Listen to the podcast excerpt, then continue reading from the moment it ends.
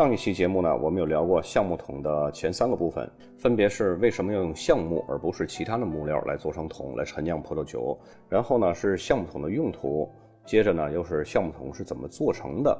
那么今天呢，我们来继续说橡木桶，来说橡木桶的后三个部分，分别是不同的橡木桶有什么区别，橡木桶从功能或者是作用方面有哪些替代品，然后就是最后的用完的橡木桶都去哪儿了，咱们逐一来介绍。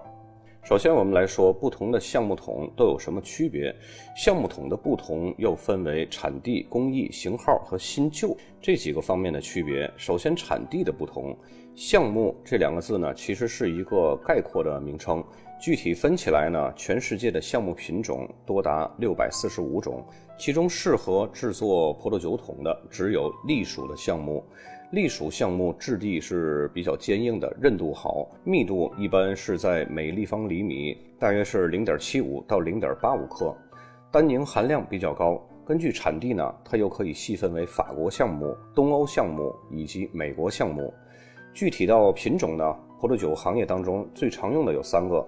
分别是产自法国、奥地利、捷克、斯洛文尼亚、克罗地亚的斯拉沃尼亚。还有波兰等这些个欧洲国家的卢浮橡，卢浮橡树的树高一般都是在三十米以上。还有一种橡树的品种呢，叫下橡，这种下橡呢是一般树高都在二十到三十米。另外一种呢，就是主要产自于美国的美洲白栎橡树。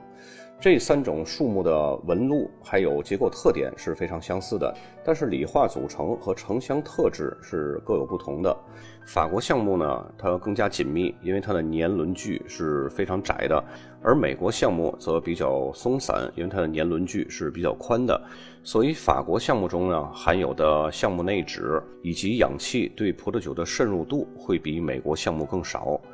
卢浮像的干净物含量是比较高的，富含易溶于水的酚类化合物，比方说鞣花单宁，但是挥发性的香气物质比较少。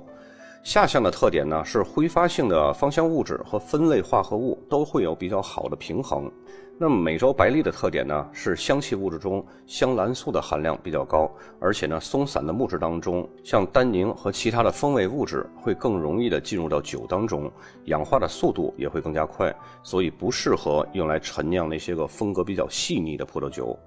欧洲的橡木一般是香气比较优雅细腻，很容易和葡萄酒的果香还有酒香融为一体，而且呢，橡木香气会比较持久。而美洲白栎的香气是比较浓烈的，容易游离在葡萄酒的果香还有酒香之上，而且香气消失的速度相对来说比较快。所以一般来说，只有那些比较浓郁、比较强劲的葡萄酒才能禁得住美国橡木桶。典型的例子，比如说加州的赤霞珠，或者是老派的里奥哈这些个酒。如果酿酒师喜欢酿成这种橡木味比较重，而且呢是单一葡萄品种的，一般都会选用美国的白栎树。如果要是想酿造橡木香、果香还有酒香，非常的协调、非常的优雅的葡萄酒呢，则需要选择欧洲的橡木。咱们来分别把这几种橡木桶介绍一下。第一种呢，就是欧洲桶，也叫做东欧桶。欧洲项目啊，可以提供比较多的鞣花单宁，含量是美洲项目的两倍。因此呢，在改善葡萄酒酒体结构、提高葡萄酒的色素稳定、增加葡萄酒香气、使葡萄酒更加复杂、柔美、醇厚这些个方面呢，欧洲项目是强于美国项目的。这是由于欧洲项目当中含有的石竹烯和古巴苯融入到了酒中。这个石竹烯呢，是具有辛香、木香、柑橘香、樟脑香以及温和的丁香香气。那么古巴本呢，闻起来本身就很甜，带有芳香挥发性的物质，这样呢就赋予了葡萄酒优雅的香料香和坚果香。但是由于欧洲的橡木密度比较大，木材的毛细孔非常小，渗透慢。因此呢，葡萄酒需要接触欧洲橡木更长的时间，人们才能感受到酒出现的这种明显的变化。东欧桶所采用的木材品种和法桶是大概一致的。但是木材会更加致密，风味不同的背后是风土的原因。相比法国桶呢，东欧桶的单宁含量会更加少，但是赋予葡萄酒更多的丁香、肉桂和肉豆蔻这一类的甜香料的香气。由于欧洲橡木更加细腻，香气释放呢会更加缓慢，用来酿造最顶级的霞多丽白葡萄酒是非常优质的选择。经过欧洲橡木陈酿的白葡萄酒，整体结构非常好，口感润滑，而且从头到尾都会闪烁着花香的气息。淡淡的黄油味儿会让人想起白桃、苹果这些个比较肥硕的水果，而优雅的杏仁香则是橡木中特有的一种物质——糖醛。这种物质融入到酒中，就会带来杏仁香的这种结果。欧洲下橡品种生长的速度相对来说比较快，木纹比较粗，因此呢，木头的渗透率非常高，氧气进去了，酒精和水出来了，那么能够给葡萄酒提供比较多的柔花单宁，还有香草香。至于欧洲卢浮橡这个品种呢，生长则比较缓慢，木纹比较细，木头的质地非常坚硬，木头的渗透率也是比较低的，向酒中释放的单宁和香味物质也是比较缓慢的。但是呢，含有比较多的橡木内酯，具有挥发性的香草醛和丁香子酚。第二种桶呢，就是美国桶，美国橡木呢会含有更多的甲基氯内酯，就是呈现出来椰子香的那种物质。这也就是为什么过了美国橡木桶的酒会有更明显的椰子香的原因，并且呢，这种物质还可以使酒更快的拥有强烈的香草香，但是香味持久力比较短。葡萄酒接触美国橡木呢，会产生更多的挥发酚，给人以烟熏、香料、香草、甜椰子、焦糖，还有烤面包的香气。美国白栗含有的不具有挥发性的柔滑单宁含量是非常低的。但是呢，它含有更多的橡木内酯以及挥发性的香气物质，因此呢，可以快速的向酒内释放木材香、椰子香还有香草香。因为美国橡木的密度比欧洲橡木小，木材的毛细孔比较大，所以呢，渗透性会比较强，渗透速度也会比较快。因此呢，不适合接触葡萄酒的时间过长，那样会导致木头味儿盖过葡萄酒本身果香的这种风险。这类橡木呢，主要是产自于美国的密苏里州。第三种橡木桶呢是法国桶，大家看到这图就非常复杂，是吧？只要跟法国人沾上边的，什么东西都得加上风土的因素，橡树呢也不例外。不同的产区、不同的气候条件，使得橡木也各具有自己的特色。法国橡木对葡萄酒有着一种润物细无声式的影响。法国桶呢，给予葡萄酒的香气永远是优雅精致的，比如说雪松的香气、咖啡香气，还有内敛的香料味道。那么，法国主要种植橡木的地区呢？就像这张图上分裂的各个地区几乎都会有，咱们来重点介绍几个啊。首先一个是阿列森林，就是图上这个标注 A 的地方，这里的项目呢会赋予葡萄酒更多的新香味儿和细腻的口感。值得关注的是阿列森林的托台林区，就是图上 A 左上角很近的标注 T 的那个区域，那里的平均树龄呢都是超过三百年的橡树。这里主要的品种呢是欧洲卢浮橡，它具有非常特别细密的纹理。可以延缓纯化陈酿的过程，这就使葡萄酒特别优雅、细腻和柔和。几乎所有的顶级的波尔多酒庄都标榜自己用的是百分之百托台林区的橡木桶来陈酿他们的葡萄酒。为了保护法国这个特有的资产呢，从1898年起呢，托台林区的橡木采伐还有种植就受到了特殊的法律保护。还有一个产区呢，就是利姆赞地区，就是图上靠西南部的标注 Li 这个区域。这里的项目呢是多用于陈酿干邑白兰地。从图上看也可以看出来，本身这个项目产区距离干邑地区就是非常近的。这还是有点本着就地取材的这种目的。这里的项目呢对酒的作用是非常迅速的。陈酿在这种橡木桶的酒呢，颜色会很快就加深，并且呢会有很明显的香兰素的味道。此外呢，还有东北部的福日山脉，就是图上标注 V 的区域，这里的橡木能够赋予酒更丰满的结构和更惬意的香气。另外呢，法国其他著名的橡木产区还包括纳维尔涅夫勒地区、诺曼底森林，还有勃艮第森林。一般情况下呢，美洲橡木桶的价格通常是欧洲橡木桶以及法国橡木桶的二分之一到三分之一。至于选用哪种橡木桶，则要根据酒庄想要酿造的风格来选用。那么除了以上三种主要的橡木桶之外呢，还有一种创新风格的橡木桶。如果你既要优雅的香料香气，又想要浓郁的烘烤味道，那么双拼桶就可以满足你。这种呢，就是用法国桶的桶盖配美国桶的桶身组合而成的。它是由里奥哈贝罗尼亚酒庄的酿酒师首创而成的一种特殊的橡木桶。在他看来呢，这种方式可以把两种完全相反的风格巧妙地结合在一起，最大程度地发挥里奥哈传统葡萄单帕尼洛的优势。随后呢，这种发明也大受欢迎。现在不仅仅是里奥哈在使用，其他产区也有在使用。橡木桶的第二个分类方式呢，就是按工艺分的。美国桶和法国桶的成本之所以非常大，主要是因为木材的切割方式不同。大家看到这幅图，由于木材内部的结构不同，法国桶呢是沿着中心到树皮的方向切割，舍弃的边角料很多；而美国桶呢则可以一片挨着一片的切割，舍弃的边角料非常少。由于木料的使用率不同，也就造成了两种橡木桶的价格就完全不同了。美国桶的单价呢一般都是在三百到六百欧元之间，而法国。桶的单价呢，则高达六百到一千两百欧元之间。现在大家知道为啥那些个坚持使用百分之百法国新橡木桶酿造的葡萄酒卖的那么贵了吧？另外一种工艺的不同呢，就是烘烤的程度不同。烘烤程度呢，从轻到重有四种，分别是轻度烘烤、中度烘烤、中度加强烘烤以及重度烘烤这四种类型。这些不同类型的烘烤程度呢，都会影响酒的香气和口感，俗称烘烤衍生的香气。那么轻度烘烤呢，橡木表面温度一般都会是在一百二到一百八十摄氏度之间，在特定的时间内，橡木开始软化，并且产生一些香味成分，橡木表面是烤成焦黄色，但是呢，并没有烤焦的深度。通过这种烘烤程度的橡木桶培养的葡萄酒呢，会具有非常清晰的橡木木质味儿、雪松或者是烤面包的香气。那么中度烘烤呢，橡木的木板表面温度会达到两百度，表面的烤焦深度会达到两毫米。那么经过这类烘烤程度的橡木桶培养的葡萄酒呢，会带有蜂蜜、焦糖、奶油还有烤面包的香气。那么中度加强的烘烤程度呢？木板的表面温度会在两百到两百一十度之间，表面的烤焦深度是在两到三毫米之间。经过这类烘烤程度的橡木桶培养的葡萄酒呢，经常会散发出香草、丁香、椰子以及杏仁的香气。那么烘烤程度最重的呢，就是重度烘烤，橡木表面的温度呢会达到两百二十五度，表面的烘烤深度会达到三到四毫米之间。经过这种烘烤程度的橡木桶的葡萄酒呢，会带有香料、咖啡、太妃糖，还有烟熏的气味。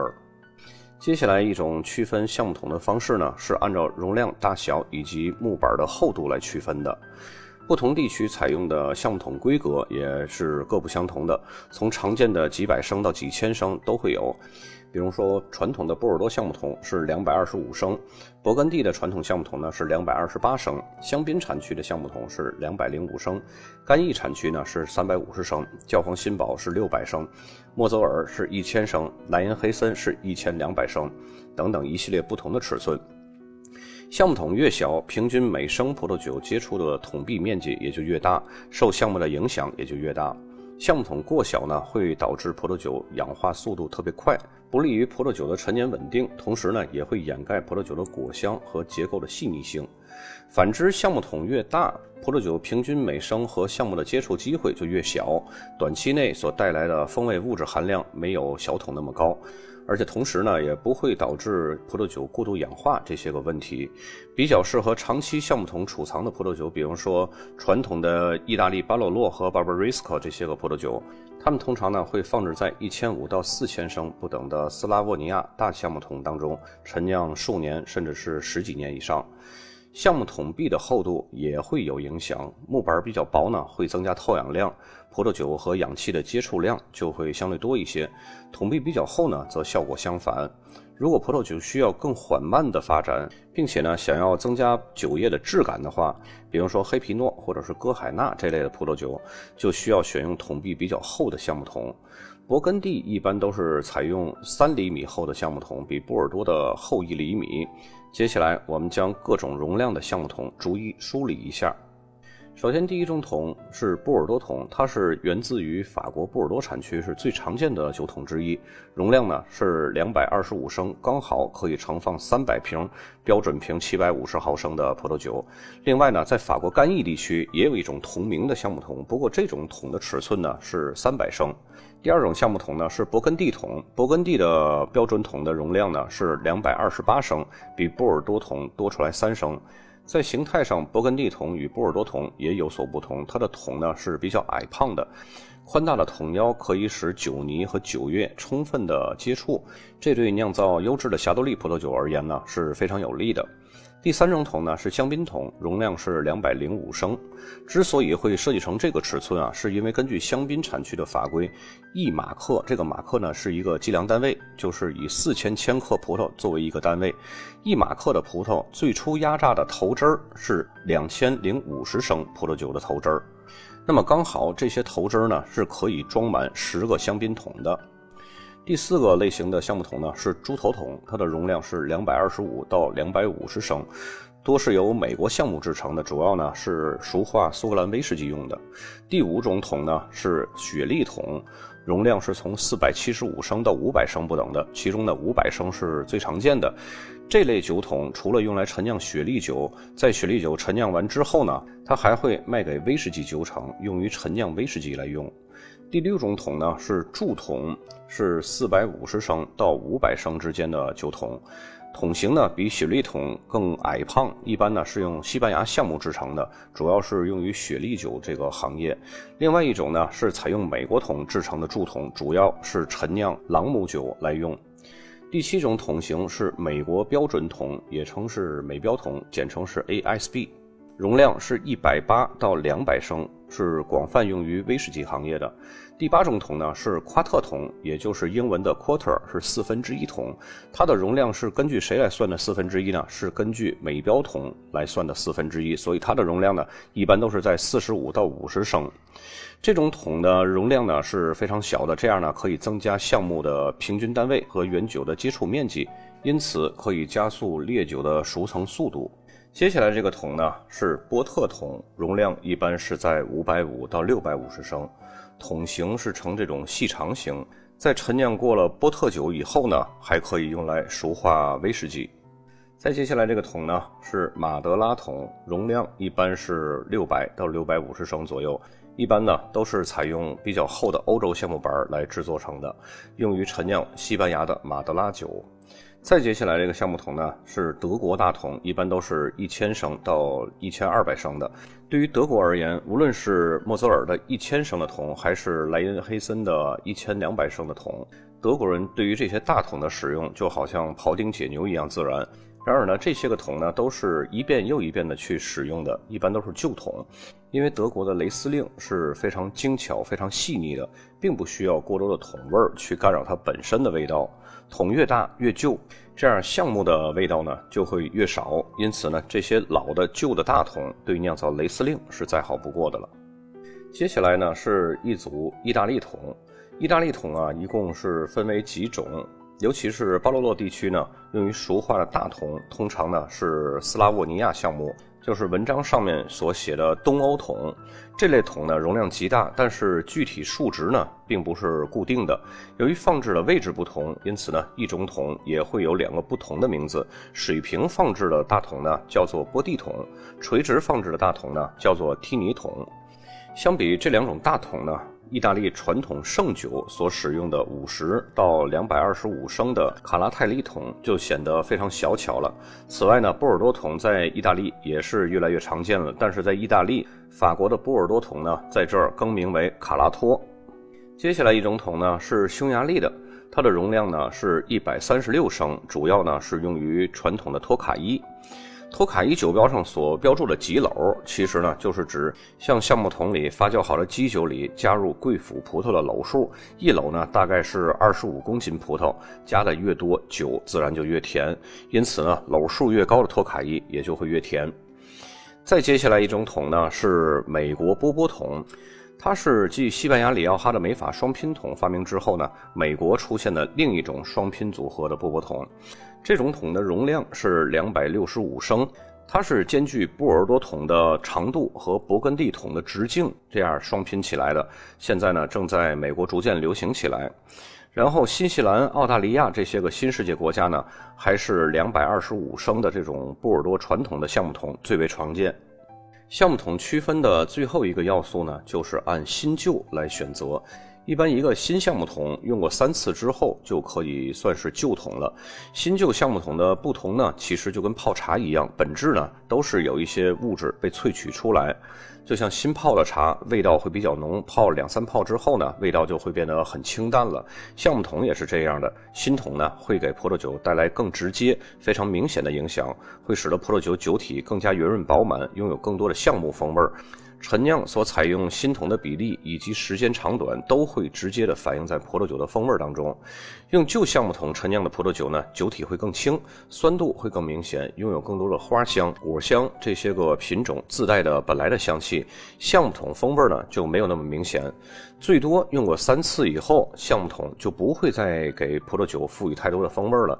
很多酒庄呢会在陈酿的时候会把新旧桶搭配起来用。我们经常会说什么什么酒采用百分之六十新橡木桶，旁采用了百分之四十的旧橡木桶这样的说法。有人呢会以为是陈酿的时间新桶占百分之六十，然后旧桶占百分之四十，其实不是。这句话的意思呢是这一批出厂的酒里边。百分之六十的酒液用新橡木桶陈酿，百分之四十的酒液用的是旧橡木桶陈酿，然后装瓶前这两部分会按照比例调配在一起，然后再装瓶。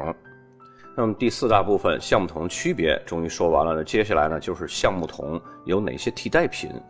即使仅仅是用于发酵，发酵的容器呢，它的差异也会对最终的葡萄酒产生比较深远的影响。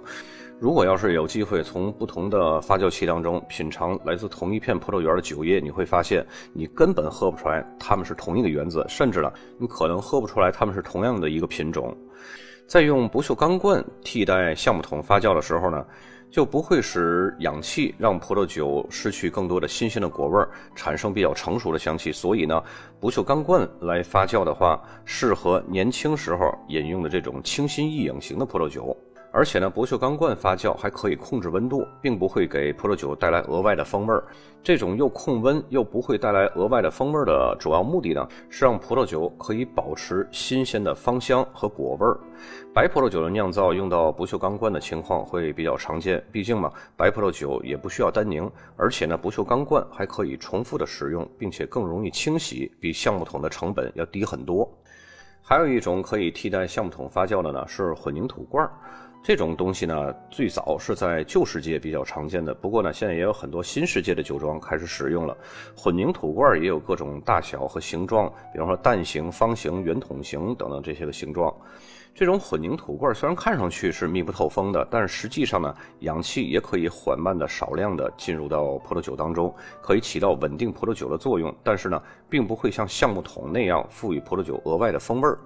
和不锈钢罐相比起来呢，混凝土会让葡萄酒丧失一小部分的芳香，但是呢，会让葡萄酒得到更多的质感。那么说完了可以替代橡木桶发酵的其他容器呢，然后就是可以替代橡木桶起到储藏熟化作用的一些个橡木制品。因为考虑到橡木桶的高昂的价格，一般的生产商呢就会使用这种替代的方案，比如说橡木条、橡木片、橡木粉之类的。这就是为了以更低的成本模仿橡木桶陈酿的味道。橡木片能够增加香草啊、香料这些个味道，但是呢，对酒的品质没有产生任何的影响。一般呢都是泡在这个酒液当中，甭管是橡木条还是橡木片还是橡木粉。为什么要用这些东西呢？你别忘了，因为橡木桶太贵了，那么酒庄怎么可能把这个新桶用在普通的这些酒上呢？一般来说，无论是自称用桶多么严谨的酒庄，还是会把新桶用在自家最好的酒款之上的。除非他们家的主打款是不适合过桶的类型，所以呢，当你喝到一款酒的时候，觉得并没有什么果味儿，也没有什么复杂度，但是却有很多过桶的香气的时候，那这时候你就要小心了，很可能就是用了橡木条或者橡木粉之类这样泡出来的酒。那最后一部分就是用完的橡木桶都去哪了呢？橡木桶用过三年之后啊，都会从新桶沦落成为旧桶。如果拥有它的酒庄并没有使用旧桶的酿造方案的话，它就会将这些旧桶呢卖给那些需要旧桶的酒庄。其实也不限于酿葡萄酒的酒庄，也有很多呢会卖给生产烈酒的酒厂。比如很多威士忌就是用已经淘汰了的雪莉酒桶或者是红葡萄酒桶来熟化。最后总结一下啊，并不是所有的酒都适合过桶，要看风格和品种。在适合过桶的类别当中呢，通常品质越好的酒越能承受过桶，但是能承受也并不意味着就一定要过桶，因为这就取决于酿酒师想要的风格。如果新桶的比例大，陈酿时间长。那么价格相对更贵是肯定的，毕竟物料成本和时间成本以及占压资金的成本，那都是成本。但是呢，也不用感叹羊毛出在羊身上，毕竟嘛，不管是产区风土、品种还是橡木桶，都是组成这瓶酒不可缺少的部分。没有桶，它就不是它了。那么到现在，整个橡木桶这些个详细的内容，咱们都已经给它介绍完了。本期节目就到这儿，咱们下期再见。